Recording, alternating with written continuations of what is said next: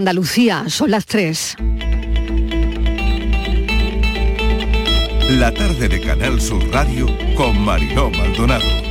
¿Qué tal? ¿Cómo están? Empieza la semana y sigue el calor. En Córdoba y Sevilla las temperaturas más altas. Mayo es julio ahora mismo. Así que nos podemos imaginar el verano. Y si vamos más allá, cómo será el verano del año que viene y el siguiente y el posterior. Hay ya mm, sectores muy afectados por el calor y la sequía en muchos puntos de Andalucía a esta hora con calor celebrando San Isidro, por ejemplo en las localidades de Periana y también, esto en Málaga y también en los barrios en Cádiz, por poner algunos ejemplos. Hoy entra el vigor, en vigor el plan del calor en los colegios, pero vamos a poner el foco en los arroceros. Momento muy difícil para ellos. Dicen que no aguantan más. Uno, por el cambio climático que ha tenido un impacto significativo en la producción de arroz en Andalucía. Hay otro tema también al que se enfrentan, sería el segundo, la competencia de países con costes de producción más bajos, como, por ejemplo, bueno, eh, países como Tailandia o Vietnam, que empiezan a ser también un problema. Esto puede generar dificultades en la rentabilidad de los productores locales, especialmente cuando deben competir con arroz importado a precios más bajos. Hablaremos de este sector, de los arroceros, enseguida. Terrible tragedia en La Chana, en Granada, esta madrugada, donde ha muerto un pequeño de seis años después de una gran deflagración. Parece que debido a un escape de gas se está investigando, no han podido salvarle la vida al pequeño. Su madre también está herida y evoluciona dentro de la gravedad. Los escapes de gas son situaciones de alto riesgo, así que veremos qué situaciones podemos evitar y si de alguna forma se pueden prevenir. Y la violencia nos deja también hoy muchos titulares, violaciones grupales como la investigación que sigue abierta en Puente Genil. Ha habido concentración de solidaridad con la víctima de la presunta agresión, como les digo que se está investigando. No hay detenciones todavía, pero la investigación está avanzada. Violencia, violencia machista también en Cazalla de la Sierra y en Cataluña, una detención por el presunto asesinato de una mujer embarazada. La semana empieza difícil. Bienvenidos a la tarde.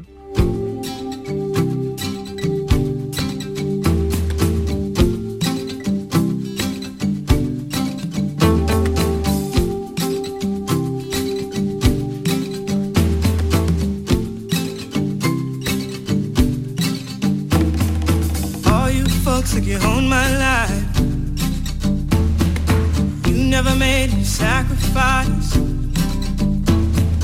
Demons there on my trail. Standing at the crossroads of hell. I look to the left, I look to the right. Hands that grab me on the every side.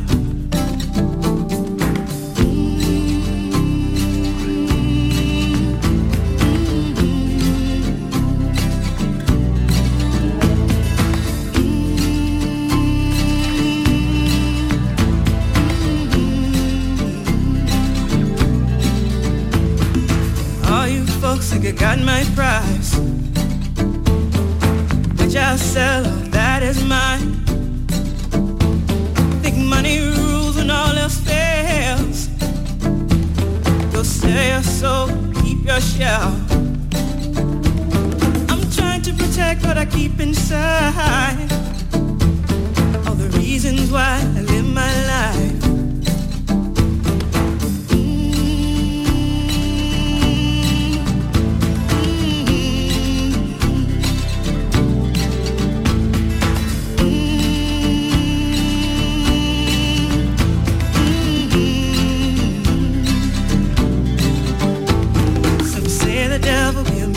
thing. I say the devil you walking mad. You fool, a liar, conjuring a thief. Try to tell you what you want, try to tell you what you need.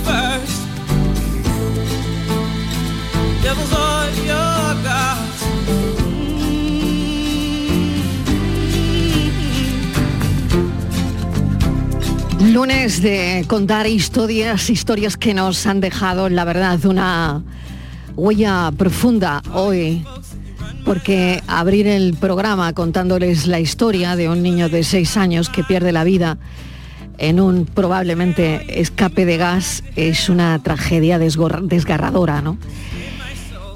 Un niño seguramente, pues eso, ¿no? Lleno de, de alegría y que el destino le ha arrebatado esta oportunidad de seguir creciendo. El escape de gas se ha llevado su vida, su madre está ingresada, herida, y la verdad es que ha dejado a todos los vecinos del edificio, a la familia, a sus amigos, a toda su comunidad, en un profundo dolor y con un vacío muy difícil de, de llenar. Así que queremos que su luz brille eternamente, pero queremos hablar de la historia de hoy, de esta historia en el barrio de La Chana Trágica en Granada. Durante toda la mañana Jesús Reina, nuestro compañero, nos ha ido contando, nos ha ido relatando los momentos que se han vivido de tristeza, porque les cuento que la noticia no es fácil. Jesús, ¿qué tal? Bienvenido.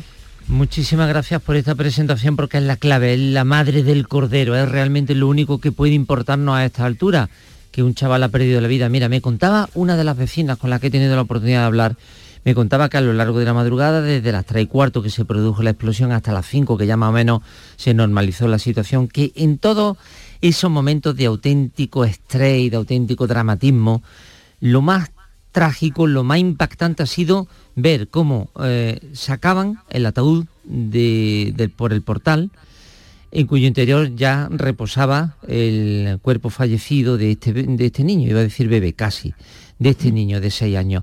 Eh, se había procedido al levantamiento del cadáver, al levantamiento por orden judicial del cadáver y se lo llevaba a la funeraria, ¿no? Dice que ese ha sido el momento en el que más impacto ha sentido ella y en el que más impacto han sentido lógicamente todos los que estaban presentes en ese momento, que eran prácticamente no solo la comunidad de vecinos, sino también buena parte del barrio que se había levantado alertada por los ruidos y alertada por el suceso. Efectivamente, que muera un niño no, no, no tiene justificación, no tiene explicación y es lo que ha ocurrido aquí en Granada. Eh, los vecinos, como te acabo de comentar, se despertaron sobresaltados por el ruido, una o varias explosiones. Ahora te cuento por qué quizás varias explosiones. Las explosiones a su vez provocaban un incendio en la tercera planta de las 5 que tiene el bloque número 26 del lugar que aquí conocemos como circunvalación en Fina. Y de inmediato los bomberos y los servicios de emergencia acudieron al lugar. Fue algo que sucedió ayer bastante rápido y pues nos pilló de bastante imprevisto. O sea, estábamos dormidos y empezamos a escuchar pues la gente gritando de que hay un incendio.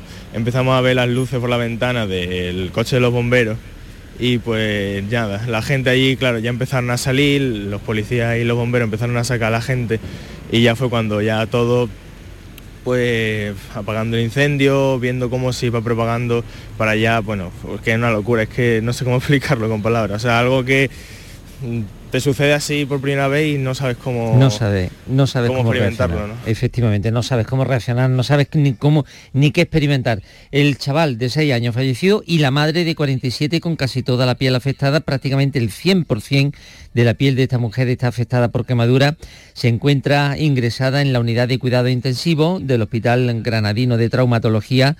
Su estado es grave, estable dentro de la gravedad y también resultó herido un, pues, un policía local con quemadura en una mano y también a un mayor se lo llevaron al hospital, eh, aunque en este último caso por precaución. En total 40 personas fueron evacuadas del bloque, pudieron volver a las 5 de la madrugada. Esto del policía mm, yo no, no sabía cómo enfocarlo, pero al final una vecina me ha explicado por qué se quemó un policía.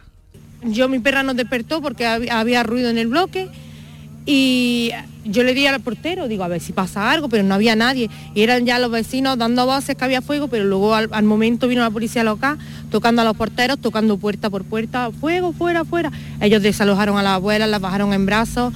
Ahí está la clave, cogieron a la abuela y la bajaron en brazos, nos cuenta esta vecina, es decir, que debe de haber varias personas mayores, varias mujeres mayores, y los propios policías locales pues la bajaron una a una y bajaban una abuela y subían por otra, bajaban una abuela y subían por otra, bajaban una abuela y subían, por otra. Es decir, que la policía local se ha entretenido, por, eh, si me permiten ustedes la expresión, en salvarle la vida a todas estas personas mayores. Ahora mismo eh, está abierta una investigación de la Policía Nacional, en lo lógico, en lo normal, y sabemos que nos han, nos han comentado que se han encontrado una hornilla con el gas abierto, es decir, que todo apunta a que una hornilla con el gas abierto ha sido la que ha creado una bolsa de gas. Una bolsa de gas o varias. Y que todo ha surgido porque al utilizar un interruptor eléctrico, o sea, al encender la luz, ha debido de saltar un chispazo que ha prendido a la bolsa de gas. Esa, unos segundos después, o quizás casi de manera instantánea a otra segunda bolsa de gas y luego quizás incluso a una tercera. Por eso algunos vecinos hablan de varias explosiones sucesivas. El alcalde de Granada, Francisco Cuenca, ha mostrado la condolencia de, la institución municipal y ha ofrecido también la colaboración del ayuntamiento a los vecinos. poner a disposición de las familias y ya hablo no solo de las familias afectadas sino de toda la comunidad de vecinos del entorno poner a disposición los servicios municipales para lo que estimen para lo que necesiten y por supuesto lamentar el hecho que insisto hoy nos hace que, que nos levantemos eh, bueno, pues preocupados tristes y lamentando una situación tan tan dramática El alcalde estaba como casi todos nosotros, yo me incluyo en ese grupo de personas profundamente entristecidas por lo que ha pasado. La imagen es que un, un vecino del de, el bloque de enfrente ha conseguido eh, grabar eh, los momentos más duros del incendio. Las imágenes que han sido colgadas en redes sociales muestran la violencia del fuego y el riesgo del humo. Son unas imágenes absolutamente espectaculares que muestran que el incendio fue inmediato y que además tuvo una virulencia enorme.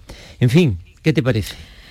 Terrible. Triste, ¿verdad? Triste, terrible, Jesús, empezar así el lunes. Claro, mi compañero Jesús Reina, pues esta mañana eh, se ha levantado para encarar la semana y se ha encontrado con esto. Nunca lo espera. Y- Mira que llevamos ya nunca 30, lo espera. Mira que 30 llevamos años, de profesión o 32 años de Sí, señor. profesión y esta noticia pues yo la puedo haber dado cinco o seis veces, no, no, Mm. nueve, nueve veces creo que le he dado. En 30 años me he dado tiempo de, ir nueve veces a nueve incendios con víctimas mortales, en domiciliaria, por, por accidentes, por- propiamente dicho, ¿no? Pero bueno, esta es nuestra vida y, yo, sí, yo vida. sí Mm. reconozco que me siento muy triste. Me, Sí. me duele, me duele tener que contar esto, ¿no? Duele, duele empezar Cuando hay así. víctima- eh, víctima inocente. Exactamente, víctimas, pues eso, ¿no? Un, un pequeño de seis años, su madre, bueno, y lo que podía haber ocurrido, Y lo ¿no? que podía haber ocurrido, que si no llegase por los bomberos y por la policía local, Eso es. que desalojaron a 40 personas, ¿eh? 40 que se dice pronto, ¿eh? Se dice pronto como tú estabas contando gráficamente. En un instante, en cuatro en minutos, un en instante minutos, y subiendo y bajando a las personas la impedidas por las escaleras. ¿no? es una imagen que esta, esta vecina me la ha dicho así, subiendo y bajando, baja- han- la han sacado, la han bajado a la abuela. Pero yo me Mm. imagino eso, la- eh, el, eh, eh, el decir con el humo, con el fuego, con el riego, pues venga, una abuela Ya. para afuera, otra, venga, venga, corre, sí, tremendo, vamos por otra, tremendo. vamos por otra que Mm. quedan más. Mm, terrible. Jesús, yo pensaba, fíjate, ¿no? Mm, en los peligros invisibles, ¿no? Que, que nos acechan y que tenemos alrededor. Así que voy a hablar con Antonio Novillo. Te agradezco enormemente que nos Venga, hayas contado cómo ha ido la mañana. Jesús, Hablamos un con este señor. Venga. Un beso, muchísimas gracias. Le decía a Jesús esos peligros que nos acechan invisibles, que tenemos alrededor y que tal vez tengamos que esforzarnos mucho más por crear mundos más seguros. Pero claro, ahí está el gas. Vamos a hablar con Antonio Novillo, sargento de bomberos e instructor de la Asociación Profesional de Técnicos de, de Bomberos. Sargento, bienvenido. Gracias por acompañarnos esta tarde. Hola, buenas tardes, buenas tardes. La deflagración, una bolsa de gas o varias, ¿cómo se genera una o dos Sí, pues bolsas de gas? Sí, pues mira, es eh, eh, la, la explicación que ha, dado Jesús, pues eh, que la policía científica es la que baraja va a ser la más factible. El, la bombona de gas, en este caso, que muchas veces oímos en empresa, ha, explotado una bombona de gas. No, bom- las bombonas de gas, gracias a Dios, son muy seguras. Lo que ocurre es que tiene una fuga esa bombona o nos hemos dejado la pita del gas abierta y empieza a acumularse ese gas. Donde primero en la cocina, cuando ya la cocina está llena de gas, ese gas se va filtrando bien por debajo de la puerta o si está la puerta abierta a otras habitaciones hasta ese momento donde algo produce la ignición que como baraja la policía científica, pues puede haber sido pues esta buena señora a lo mejor que se haya levantado y al ir a encender la luz, al tocar un interruptor, esa chispa, esa pequeña chispa que se produce dentro del interruptor, haya sido capaz de inflamarla. O incluso, fíjate, a veces va- valoramos el propio motor de la nevera cuando arranca Mm. para enfriar, Mm. eh, produce una pequeña chispa también y si está dentro de esa atmósfera explosiva se produce la, la temida deflagración que además produce el consiguiente incendio y si ese gas se ha ido acumulando en otras estancias, pues va a hacer que vaya deflagrando de forma, eh, pues eh, una reacción en cadena y, y al final tengamos pues un incendio generalizado en toda la vivienda. Sargento Novillo, esta mañana leía justo lo que usted está comentando ahora mismo, ¿no? Cualquier objeto que genera una chispa puede provocar esto, ¿no? Los interruptores de la luz, como están comentando, la nevera, algún electrodoméstico, eh, todo lo que genere una chispa. Pero me he quedado alucinando cuando he visto que también el teléfono móvil puede generar lo mismo. Sí es cierto que los teléfonos móviles cada vez son más seguros en el sentido de que, fíjate, incluso algunos se pueden meter en agua. Eso quiere decir que son estancos. Si son estancos, pues ni siquiera el gas podría penetrar en ellos. Pero el momento sensible es ese momento en que lo conectamos al cargador o lo desconectamos. Ahí esa conexión puede generar esa chispa y provocar el, incendio. ¿Cómo sabemos? Porque claro, esto es tan difícil. Eh, le contaba a mi compañero Jesús Reina que estamos rodeados de peligros invisibles. Claro, Sí. eh, esto del gas yo creo que es muy difícil de detectar, ¿no? Sí, sí, mira, al, eh, fíjate, al, al- al gas ciudad, el gas butano y el propano eh, suelen tener un olor muy característico. Al gas ciudad, al gas natural, se le añade un odorizante aposta para que lo detectemos cuando hay una fuga.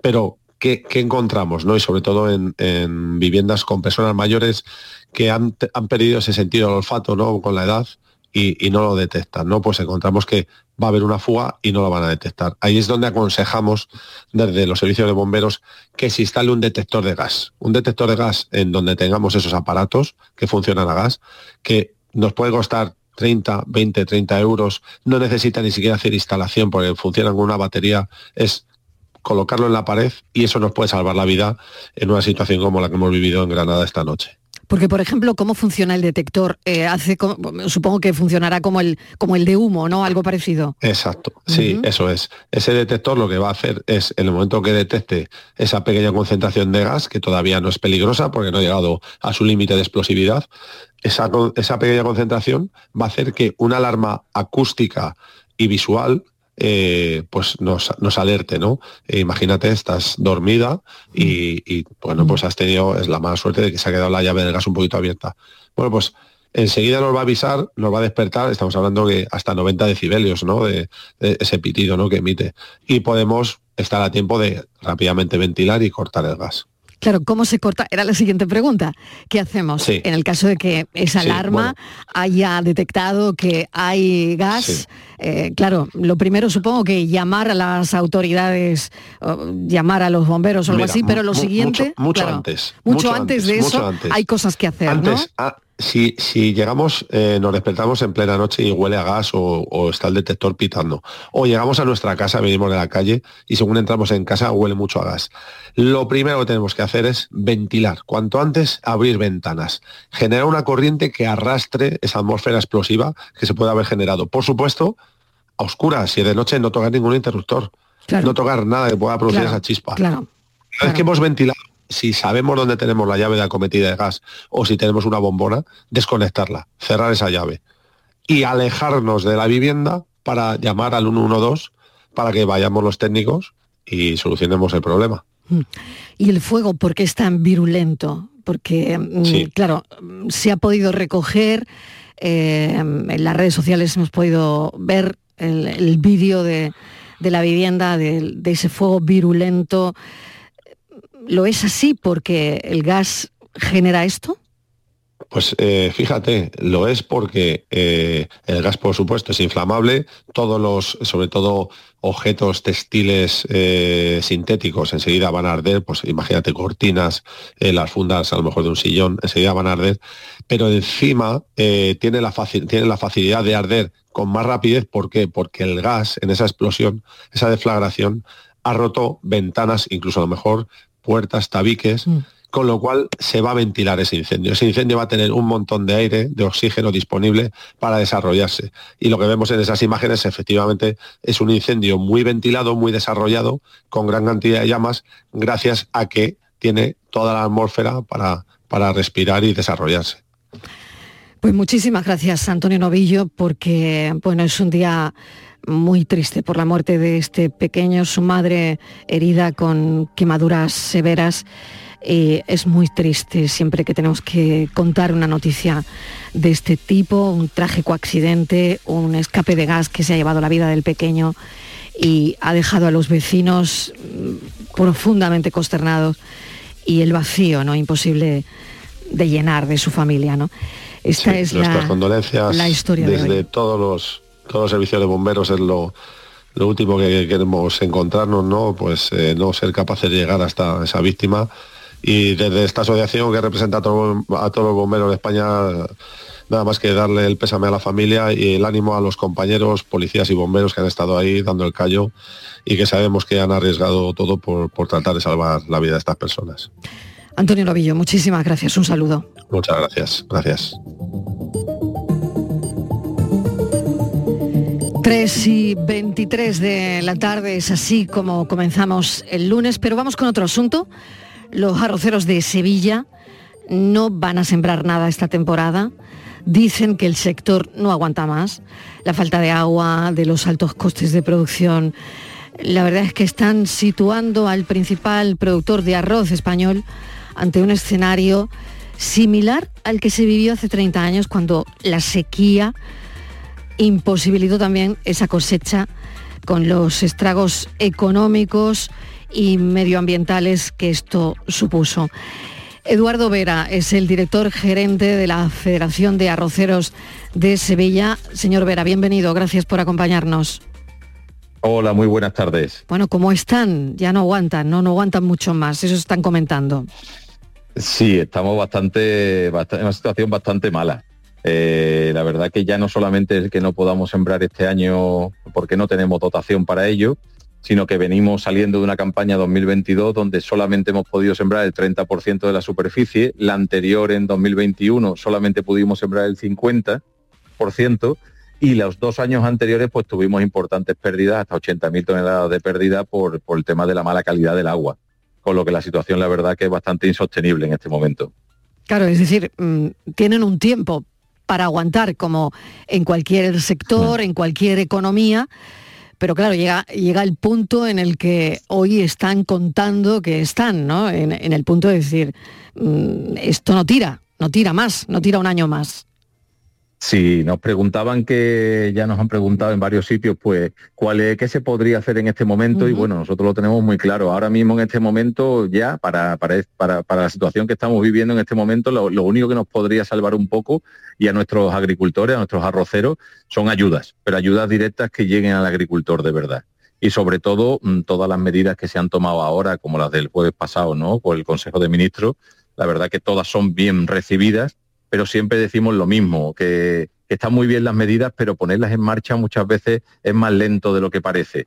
Y todavía estamos esperando algunas del año pasado que no nos han llegado. Entonces, ahora mismo la única solución son ayudas porque, porque es la única manera que el agricultor pues, puede tomar un, un poco de aire en este momento. ¿sí? Claro. ¿Y para qué serviría esa ayuda exactamente? Porque claro, me imagino que mm, no sé si eh, ante la falta de lluvias, ¿no? Soluciones, estrategias, mejorar la rentabilidad de los cultivos, incluso adoptar mm. técnicas agrícolas que puedan resultar más avanzadas, eh, nuevos mercados, por otro lado, y yo es que creo que hay un cambio de, eh, de paradigma, por así decirlo, en algunos cultivos como el del arroz, ¿no?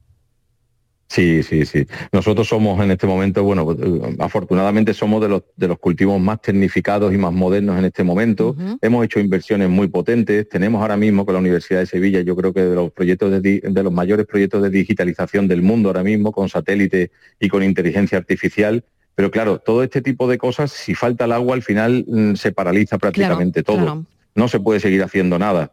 Entonces, mm, por eso siempre lo decimos, en este momento ayudas, pero ayudas sobre todo que no lleguen a, están muy bien todos los fondos Next Generation y todo lo que se está haciendo, pero ahora sí que hace falta que lleguen directamente al sector primario. Ahora mismo es el agricultor y el ganadero el que le tienen que llegar para, para darle un poco de respiro como hablamos y, sobre todo que, hombre, que, que, noten que, que los malos momentos, igual que hemos estado, eh, ahora que nos toca a nosotros pasar esta sequía y este, y este tiempo que llevamos, que ya la verdad que son pues casi cinco campañas malas, las que llevamos aquí en la marisma, ahora es el momento que hace falta un poco de, respiro. Entonces, eh, ¿son bienvenidas estas medidas nuevas que se han tomado la semana pasada? Sí, lo que nos resultan es un poco bajas las medidas que se han tomado, un poco insuficientes. Por ejemplo, nosotros estamos ahora viendo que de los 638 millones eh, pues unos 200, si no recuerdo mal, creo que son 276, efectivamente, son los que van directamente a agricultores. Claro, si pensamos que solamente con la nueva PAC Andalucía pierde 500 millones de euros en ayudas PAC, pues yo creo que ya la cifra se va viendo un poco que, queda un poco insuficiente. Entonces, mm, por supuesto, agradecemos todo lo que se está haciendo en cuanto a, a exención del IBI, a reducciones en IRPF, todo esto, por supuesto, vaya a ayudar muchísimo a los agricultores, pero creo que el principal punto ahora mismo es la celeridad, es la rapidez. Ahora mismo sí que hace falta poner en marcha todo lo que se está anunciando, ponerlo en marcha muy rápidamente y, por supuesto, incrementar un poco más estas ayudas, si puede ser. Eso por un lado. Y por otro, yo quería preguntarle también, señor Vera, por el asunto de la competencia internacional, ¿no? Competencia de países que tienen unos costes de producción bastante más bajos, ¿no? Como por ejemplo, pues no lo sé si Tailandia, Vietnam, si esto de alguna manera también puede dificultar eh, la rentabilidad del productor local, ¿no? Especialmente cuando tienen que competir con, con tipos de arroces diferentes, importados de otros países a precios muy bajos. No sé si esto también influye. Por supuesto que sí. Nosotros, a mí me toca además también ser uno de los representantes del sector arroceros en la Unión Europea, en, Bruselas. y, la verdad que uno de los casos que tenemos ahora mismo más reciente precisamente es la cláusula de salvaguarda que teníamos con países como por ejemplo Camboya o Myanmar. Exacto. Que estuvo durante, durante tres años funcionando, eh, hizo mm, buen efecto, no es que fuera una solución definitiva, pero por lo menos amortiguó precisamente esto que usted está comentando, esta mm, reducción o bajada de precios que ya empezamos a notarlo. Y la sorpresa fue que mm, eh, se aprobó por, lo, por el Parlamento Europeo eh, por unanimidad eh, el año pasado, pero a finales de este año y perdón, a finales del año pasado y principios de este 2023, lo que nos ha sorprendido es que la Comisión rechazó un poco la forma ¿no? de cómo se estaba haciendo. Claro, a nosotros nos sorprende que siempre lo decimos, en Europa es deficitaria de arroz, hay una parte que tiene que entrar de fuera, pero pero para los ocho países productores de arroz que estamos aquí, los niveles de exigencia, de trazabilidad, de seguridad alimentaria, de la no utilización de productos fitosanitarios, es decir, lo llevamos a rajatabla todos esos temas. No tiene lógica que luego, ahora en momentos un poquito más complicados, se deje pasar a cualquier tipo de arroz que no llevan las mismas exigencias que se nos, que se nos piden a nosotros.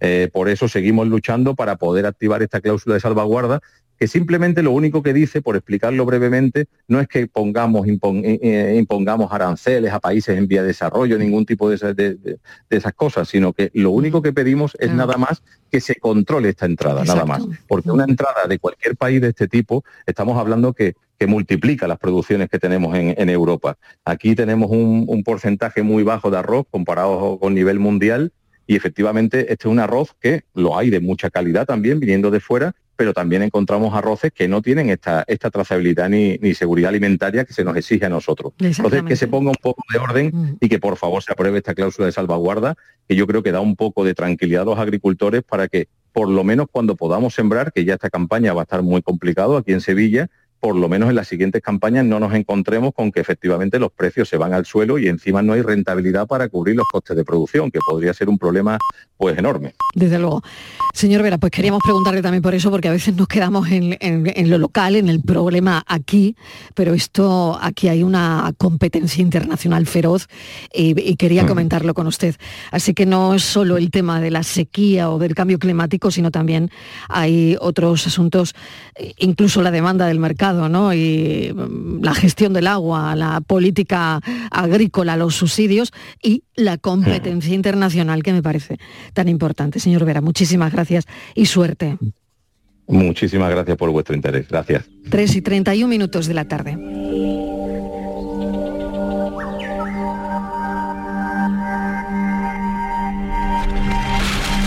La tarde de Canal Sur Radio con Mariló Maldonado. También en nuestra app y en canalsur.es. Precios locos locos en Rapimueble. Apilable de salón 169 euros. Dormitorio de matrimonio solo 299 euros. No esperes a que lo cuenten. Y paga en 12 meses sin intereses. Rapimueble, el número uno en precios y calidad. Más de 200 tiendas en toda España y en rapimueble.com. Entonces, ¿cómo quieres que te lo corte? Pues mira, quiero el flequillo cortito, cortito y muy marcado. La melena por encima del hombro y lisa, lisa, lisa. Y también me tiñes de negro azabache. Y ya puestos me maquillas el contorno de los ojos así, a lo egipcio. Mm, vamos, un look como el de Cleopatra. Eso es, como el tuyo. Nuevo Rasca Cleopatra de la 11, con premios de hasta 100.000 euros y mucha diversión. El Rasca Cleopatra está de moda. A todos los que jugáis a la 11, bien jugado. Juega responsablemente y solo si eres mayor de edad. Nos gustaba vernos. Era como un juego. Ya no soy María. Soy la del vídeo. Soy... Soy un puto meme. Hay miles de profesionales especialistas en violencia sexual para querernos vivas, para querernos libres. Delegación del Gobierno contra la Violencia de Género. Ministerio de Igualdad. Gobierno de España. Si quieres disfrutar de la radio de noche, en un ambiente de club con mucha música, sorpresas, invitados, actuaciones, entrevistas personales, lo tenemos todo. En la noche de Canal Sur Radio con Rafa Cremades. Un escenario repleto de gente interesante. Pasa, elige una mesa, siéntate, escucha, imagina. La noche de Canal Sur Radio con Rafa Cremades. De lunes a jueves a partir de la medianoche. Más Andalucía. Más Canal Sur Radio.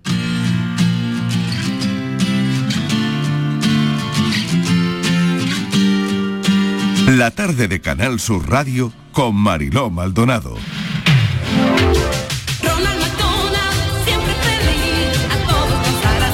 Cuando los niños se encuentran hospitalizados es muy importante brindarles pues eso, ¿no? Apoyo emocional, oportunidades para que cuenten su experiencia, hablar incluso, ¿no? de esa hospitalización que les puede ayudar a procesar esas emociones que, tengan, eh, esa ansiedad mm, de alguna forma, ¿no? Establecer un ambiente seguro es importante, utilizar un lenguaje apropiado para cada edad, desde luego también, escucharlos con muchísima empatía, bueno, ni qué decir tienen.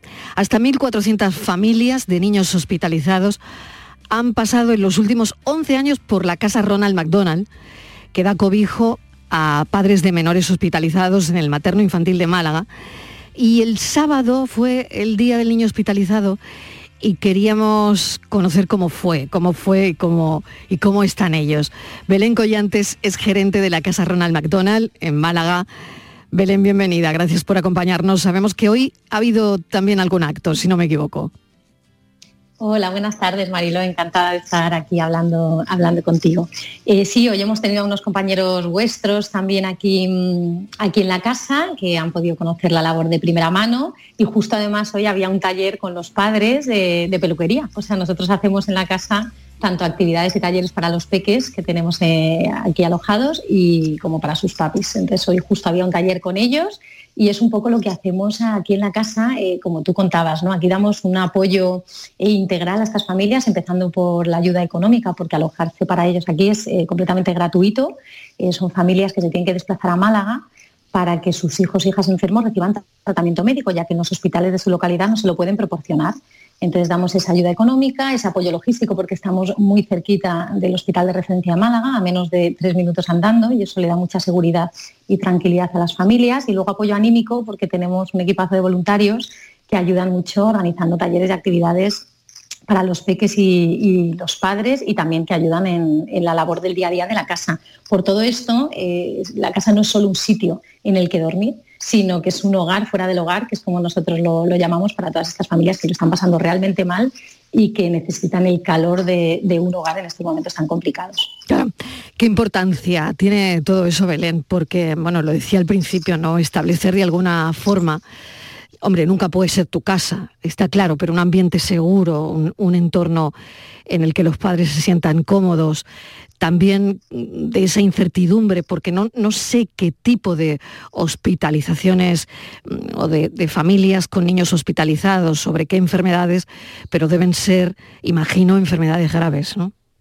Efectivamente, nosotros abarcamos todas las enfermedades graves, no solo temas oncológicos, eh, sino también cardiología, hematología, neonatología, UCI pediátrica. De hecho, ahora mismo tenemos mucho, mucho bebé prematuro, eh, con todo lo que eso conlleva.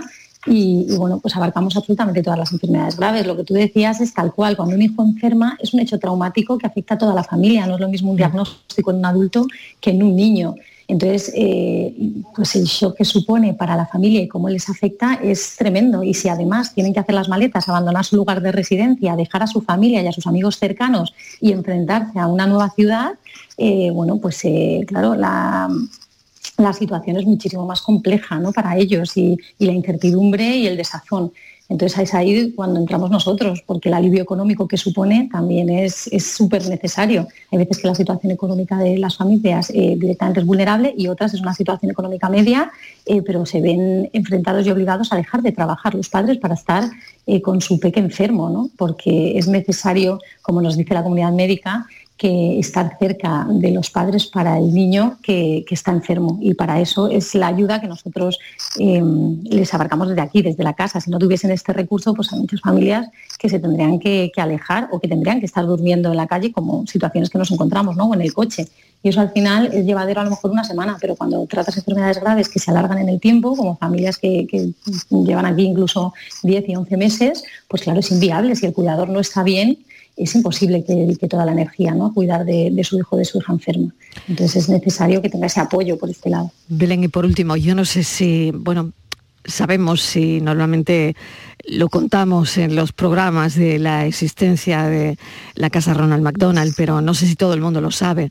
Si hay alguna familia que tiene una situación como la que estamos contando y se quiere poner en contacto con vosotros, ¿cómo tiene que hacerlo? ¿Cómo ha de hacerlo? Pues a nosotros nos derivan las familias la unidad de trabajo social del hospital. Ellos directamente, cuando están en su ciudad o en su pueblo, pues les derivan por el tratamiento médico que necesita su hijo al hospital de referencia y es en el hospital de referencia cuando a nosotros nos, derivan a las familias, rellenan la ficha y nosotros pasamos a, ponernos en contacto con, con, ellos. Pero eso que comentas, Marilo, también es muy importante porque, claro, nosotros sobre todo damos apoyo a toda la comunidad de Andalucía y norte de Marruecos. ¿no? Entonces, eh, familias de Córdoba o de Almería, de Jaén, tenemos familias de todas las, provincias y, muchas veces no, tienen la información o no saben que estamos aquí. Entonces, bueno, pues saber que ya estamos, independientemente de que se siga todo el protocolo y el proceso, saber que existimos es muy importante porque ya vienen sabiendo que tienen esa alternativa y que estamos ahí. Y aprovecho también para comentar que bueno, nosotros nos llamamos eh, Casa Ronald McDonald y, bueno, gracias a la ayuda de McDonald podemos eh, sostenernos, pero la financiación, el 100% no viene de ahí. Para nosotros es muy importante también hacer eh, recaudación de fondos por otro lado, ¿no? organizar eventos, tenemos una tienda online solidaria, entonces esa labor de visibilidad y de contar lo que hacemos es súper importante para nosotros también. Belén Collantes, muchísimas gracias por habernos atendido. Un abrazo enorme, enhorabuena por la labor, como siempre, y mucha suerte. Muchas gracias, muchísimas gracias. Vamos con la foto del día. Buenas tardes. Tras la muerte de Isabel II en septiembre de 2022, su hijo Carlos heredó automáticamente el trono de Inglaterra y tomó el nombre de Carlos III. El pasado sábado 6 de mayo, a sus 73 años, se presentó oficialmente ante el mundo como rey y jefe del Estado de los países que pertenecen a la Commonwealth. En la imagen, captada por el compañero Nono Rico, podemos observar una ciudadana de Gibraltar con una careta de Camila Parker, quien ha adquirido el título de reina consorte durante el acto de coronación en el Peñón. Fotoperiodistas que buscan una imagen, en este caso siguen coleando los Royals. Francisco Gómez, ¿qué, tal? ¿Quién la elige? Buenas tardes, Mariló. La imagen la ha seleccionado hoy Erasmus Fenoy, fotoperiodista cireño recientemente reconocido con el Premio Andalucía de Periodismo por una imagen de una operación policial contra narcotráfico en la playa de Getares.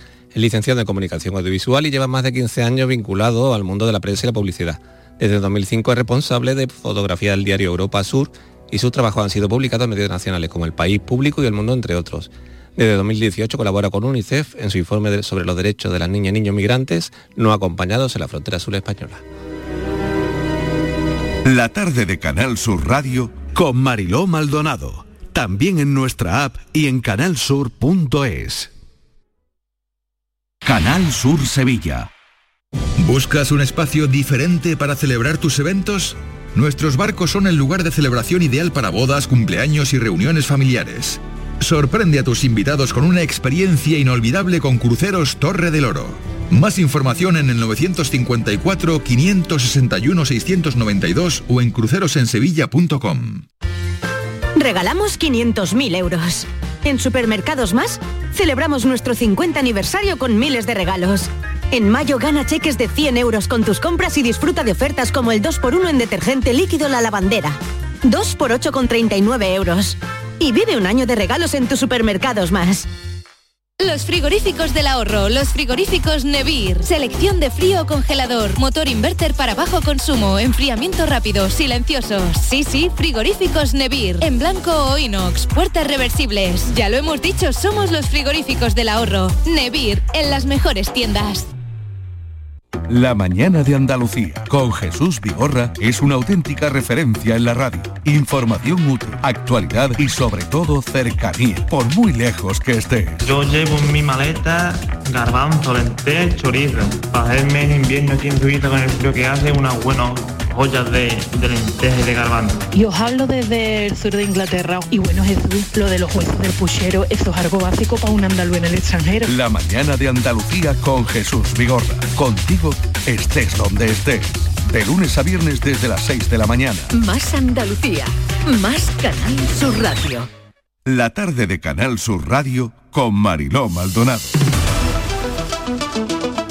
Estos son nuestros teléfonos 95 1039 105 y 95 1039 16. Y hoy con nosotros está el abogado José María del Río, como saben, experto en derecho de familia y herencias, porque, bueno, aquí tenemos un montón de llamadas de personas que quieren planificar de alguna forma su sucesión y saber cómo, quedarán sus familiares si ellos fallecieran antes. La verdad es que hay muchas llamadas en ese sentido. Voy a recordar los teléfonos 670 94 30 15 para los mensajes de voz 670 94 30 15 o 670 940 200 670 940 200. José María del Río, bienvenido. Bien hallada, Marilo, buenas tardes. Bueno, hablaba que anticiparnos, realizar un ejercicio de planificación sucesoria, la verdad es que yo no sé si a veces esto ayuda un poquito en el futuro de quien se queda o sobre todo de evitar problemas. Hombre, sí, claro, el que se queda desde luego eh, se beneficia de la existencia de un testamento porque va a saber necesariamente a qué va a tenerse y cuáles van a ser sus derechos sucesorios al fallecimiento de un familiar directo, como puede ser un padre, eh, un abuelo, y eso de alguna manera es importante.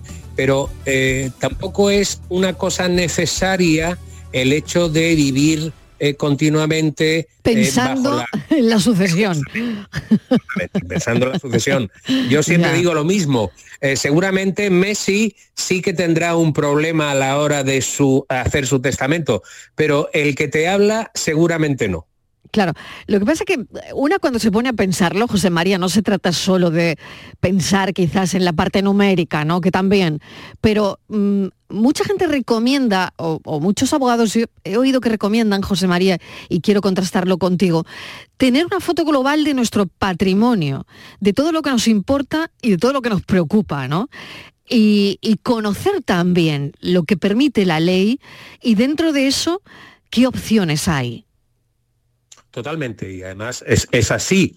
Lo que pasa es que siempre eh, eh, en este tema siempre contamos con, eh, sobre todo en este caso, con la protección y con la ayuda legal. Es decir, oiga, la ley lo dice, oiga, mire usted, si usted por desgracia deja este mundo, no se preocupe usted porque si usted no ha considerado oportuno o pertinente hacer testamento, la ley, el Estado, es el que defiere quiénes van a ser sus herederos legales. Por tanto, por tanto, esa sensación que tenemos muchos de decir, eh, si eh, mi hija está casada con un señor, que el señor es un bala perdida y tengo dos nietos, eh, ¿ese señor que es un bala perdida podrá obtener algún beneficio? Bueno, pues la ley de alguna manera le dice, mire usted, si hay una separación, ese derecho que tiene el cónyuge de la cuota habitual que se llama, pues desaparece desde el tiempo de la separación. Y desde luego también nuestros hijos van a ser los acreedores como herederos universales y preferentes de todos Ahora bien, si yo quiero de alguna manera dejar un beneficio económico a uno de mis hijos por mm, distintas circunstancias que la ley no se va a meter, pero si yo quiero mejorar a mi hijo pequeño, porque de alguna manera está estudiando, no ha terminado su formación, frente a mis otros dos hijos que son independientes, que están casados y que ya de alguna manera tienen su vida hecha, la ley le va a permitir a esa persona poder mejorar a ese heredero que para esa situación en el momento y para ese padre era necesario mejorar respecto de los bienes de su padre. Eh, eh, es decir, eh, tienes razón, es importante conocer más o menos cuál es el mecanismo de la herencia, pero si en, otras circunstancias legales, cuando finaliza la vida de una persona, desaparecen sus derechos, no hay, en ese sentido, no hay esa misma sensación en el tema de, de herencias, por cuanto de alguna manera, si yo por activa, por pasiva, por no querer, por querer, por lo que sea, no he otorgado testamento, la ley es muy clara y establece que, como no podía ser de otra manera, los que van a heredar con preferencia respecto de cualquier otra persona van a ser mis hijos y el cónyuge viudo en atención a lo que dice y marca la ley. Muy bien, pues vamos a recordar el teléfono del programa, que es este por si quieren hablar directamente con José María del Río. Este es el teléfono del programa. Estos son nuestros teléfonos. 95 1039 105 y 95 1039 16. Mensajes de audio, ya saben, 670 94 30 15, 670 940 200 a esta hora a su entera disposición, en este caso José María del Río, que es abogado experto en Derecho de Familia y Herencias. He dado los dos teléfonos para los mensajes de audio. Al hilo de todo esto que estamos charlando, las renuncias a herencias se triplican en una década por las deudas, José María por las deudas. Por ejemplo, en Málaga, tenemos aquí el dato, un millar de malagueños rechazaron alguna de las 5.182 herencias que se firmaron en el año 2022. Tres veces más que en la crisis de hace 10 años. Esto, desde luego, tiene, tiene una lectura. Hombre, tiene una lectura de que la situación económica del país es mala. Eso, desde luego. Eh, venimos de una pandemia vendimos de una situación económica bastante grave. Los problemas del gas, los problemas de la luz, los problemas del petróleo, son problemas que inciden directamente en, los españoles en este caso. Y entonces eso va a tener una clara referencia eh, respecto de las herencias. ¿Por qué? Pues porque al español, como a cualquier ser humano, lo que nos importa es poder pagar nuestra hipoteca, poder dar de comer a nuestros hijos y poder pagar eh, la luz. Esos son problemas esenciales. Ahora bien, lo otro, lo que de alguna manera ya exige un cierto costo económico porque de alguna manera voy a tener que pagar previamente los impuestos a hacerme cargo de una titularidad de un bien, es importante, o sea, es bastante negativo. Es decir, una casa puede derivar, para que yo me la adjudique, puede derivar una serie de impuestos, el pago de una serie de impuestos con carácter previo a que yo me la adjudique. Este cuarto, eh, eh, antes eh, los españoles éramos sota, caballo y rey, pero ahora yo puedo perfectamente tener un trabajo por cuenta ajena por la mañana y dedicarme a la compraventa de vehículos automóviles por la tarde. Y yo por la mañana, como trabajador por cuenta ajena, sé que tengo unos ingresos mm, que son conocidos y que de alguna manera son los que me permiten vivir, pero si mi negocio de automóviles de por la tarde cae en quiebra, genera una serie de daños y genera una serie de acreedores, lo que es lógico es que los acreedores también son preferentes al valor de la herencia y por tanto el acreedor normalmente el Estado en primer lugar, el acreedor Estado es el que tiene mayor preferencia a la hora de repartir los bienes hereditarios y después repartir el resto que quede entre los herederos forzosos. Por consiguiente, si la situación económica está mal, si yo desconozco cuál es la verdadera situación económica y patrimonial de mi padre, eh, si yo no sé todo eso y si además tengo que pagar impuestos antes de adjudicarme una vivienda, pues no es eh, ilógico, Mariló, que la gente se plantee muy mucho, muy mucho aceptar una herencia. ¿Por qué? Porque cuando acepto la herencia la acepto para todo, para lo bueno y para lo malo, para los activos, pero también para los pasivos. Y si mi padre en el ejercicio de su actividad eh, industrial tiene una deuda y mantiene una deuda, esos acreedores podrán dirigirse bien contra la herencia o en todo caso frente al heredero que haya aceptado la herencia. Muy bien explicado. Ahora damos paso a las llamadas. Es Antonia de Periana quien nos llama. Antonia, bienvenida. Hola Marilo. ¿Qué tal? ¿Tenéis fiesta en Periana, no, Antonia?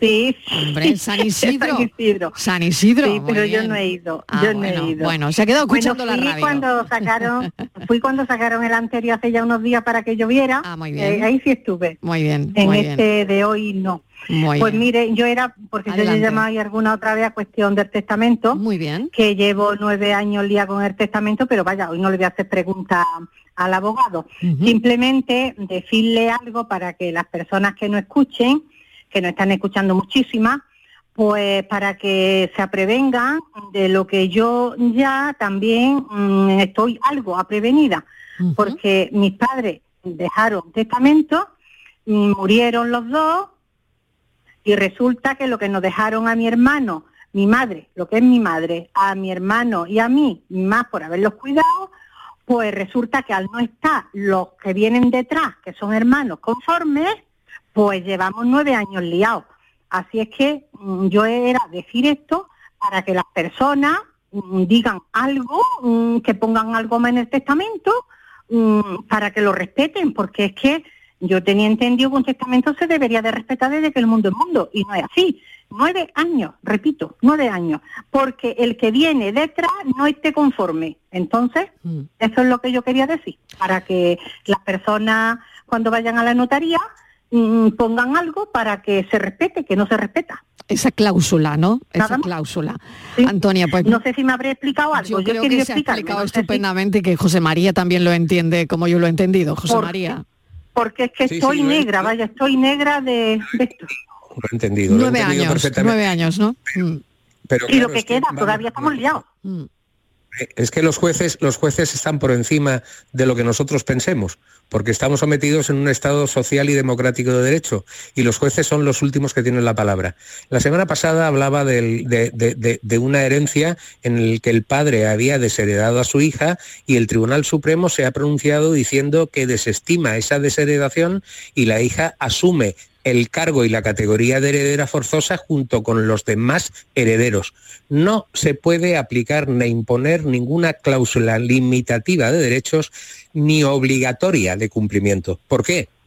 Porque si yo digo que dejo a mis hijos todos mis bienes, pero da la puñetera casualidad de que tengo una multa o de que tengo una deuda por pago de Hacienda o tengo una deuda por cargas eh, laborales o tengo una deuda frente a la administración, por mucho que mi padre haya querido poner mm, puntos sobre las IES en todos los temas hereditarios, la, eh, la administración estatal, el Estado, es preferente y por consiguiente antes de cobrar yo lo que me corresponda, tendrá el Estado el derecho a percibir y a cobrar lo que debía mi padre. Entonces, si hay tres herederos, cuatro herederos y uno no se pone de acuerdo, lo único que tienen que hacer los otros tres es enfrentar el procedimiento ante una autoridad judicial para que la autoridad judicial que goza de todo tipo de legalidad para intervenir en una voluntad de una persona que ya está fallecida, pueda interpretar conforme a la ley y conforme a los criterios generales cuál es o cuál ha sido la voluntad del padre y en ese caso si esa voluntad del padre ha amparado eh, los intereses de los herederos. Y por consiguiente, por más que nos duela, que yo entiendo que de alguna manera nos tiene que doler, pero eh, eh, la justicia es lenta, pero es la justicia. Y yo no puedo imponer, porque no existe todavía, no puedo imponer una cláusula limitativa o prohibitiva de acciones porque yo tengo la posibilidad de no estar conforme con la herencia de mi padre y meteré a mi hermana en un procedimiento contencioso que en función de todas las alegaciones, cuestiones, trámites procesales, eh, peritos, eh, contadores partidores, puede de alguna manera retrasar el procedimiento porque a lo mejor yo no he querido ponerme de acuerdo en un tema antes de que toda esta vorágine judicial continúe. Nueve años lleva Antonia, claro. Sí, mm, no, sí, ya solamente le voy a contestar al abogado, mm, porque me gusta escucharlo, mm, de que de esto de trampa y de esto no se debía nada, ni se debe, gracias a Dios pero resulta que yo hasta yo he entregado lo que a mí me corresponde, mi hermano y yo partí con los cinco que somos más, mi parte mm, de esa partición que entra con los demás cinco mm, la he entregado yo. Bueno, pues aún así no están de acuerdo. Ayer me contestó la abogada mía que, que, mm, aún yo habiendo entregado mi parte, eh, que no entre partiendo con los demás cinco, lo que ha quedado para ellos, que también lo entregue mi hermano y si no, pues le van a cobrar el alquiler por estar viviendo en la casa y me pide 500 euros por mes. Nueve años que llevamos, me, dirá, mm, como si estuviéramos en Marbella y estamos en Periana. en fin, que el IBI, todo eso le he pagado yo, en fin, que, que y estaba haciendo ahora cuenta, cuestión de eso, y, y, ahí anda todo lo que yo he pagado con el alquiler que le piden a mi hermano por la casa, pero vaya que queda legítima para ellos de sobra y partiendo mi hermano y yo con ellos. Bueno, pues yo renuncio. Bueno, pues aún así no están conformes. Quieren mi hermano también que mi hermano renuncie a lo de él a lo que parten con ellos. Y entonces, por eso digo yo que un que un testamento, por eso digo, digo, voy a llamar para que las personas se, mentalicen y a ver de qué forma se lo, Se lo agradecemos, Antonia, muchísimas gracias y mucha suerte. Y, de verdad, mira, pues ya que estoy hablando de verdad, me gustaría ver a ese abogado en persona, porque tengo entendido que es en Málaga, donde está él, ¿no? Es en Málaga, sí. En Málaga tiene su despacho, Antonia. ¿Le puedes decir la dirección? Pues ahora se la decimos encantados, se lo dice nuestro compañero Francis Gómez, ¿de acuerdo? Vale, muchas no gracias. No cuelgue, no cuelgue que se lo decimos. Vale, Antonia, gracias, muchísimas gracias. Bueno, José María, que nada, eh, vamos a seguir. La vida que es complicada y sobre todo lo que sí tiene que quedar muy claro es que los, los mayores problemas familiares se derivan de una herencia. Exactamente, ahí queda, ahí queda. Bueno, eh, tengo un mensaje de audio, no sé si me va a dar tiempo porque bueno, tengo tres minutos. Venga, a ver, a ver si podemos contestar. Hola, perdone. Hola, bueno, José, le doy una pregunta. Buenas tardes. Tengo una hija de 20 años que ni estudia ni trabaja. ¿Me podría decir hasta cuándo tengo yo que pagar la pensión de alimento? Eh, terminó de estudiar hace tres años y ya ni estudia ni trabaja. Muy bien, bueno, pues creo que esto es fácil, en un minuto y medio creo que se resuelve. José María. Es fácil. Normalmente los alimentos son obligados a los hijos menores de edad. Cuando los hijos mayores de edad eh, alcanzan esa edad, pues entonces también tienen que ser sujetos de alimentos siempre y cuando sean dependientes de los padres. ¿Cuándo son dependientes? Cuando están estudiando. Si yo puedo evitar y garantizar que en tres años mi hija ni ha estudiado, ni se ha formado, ni ha hecho nada de provecho, puedo presentar una demanda de modificación de medidas. Muy bien. Bueno, pues nos ha cundido José María. Creo que ya no nos da más tiempo, pero se quedan algunas llamadas. Gracias como siempre y mm, el lunes más. Venga, el lunes más. Venga, gracias, un beso, hasta Buenas ahora. tardes. Escuchamos las noticias enseguida, Andalucía, España y el mundo y continuamos con el programa.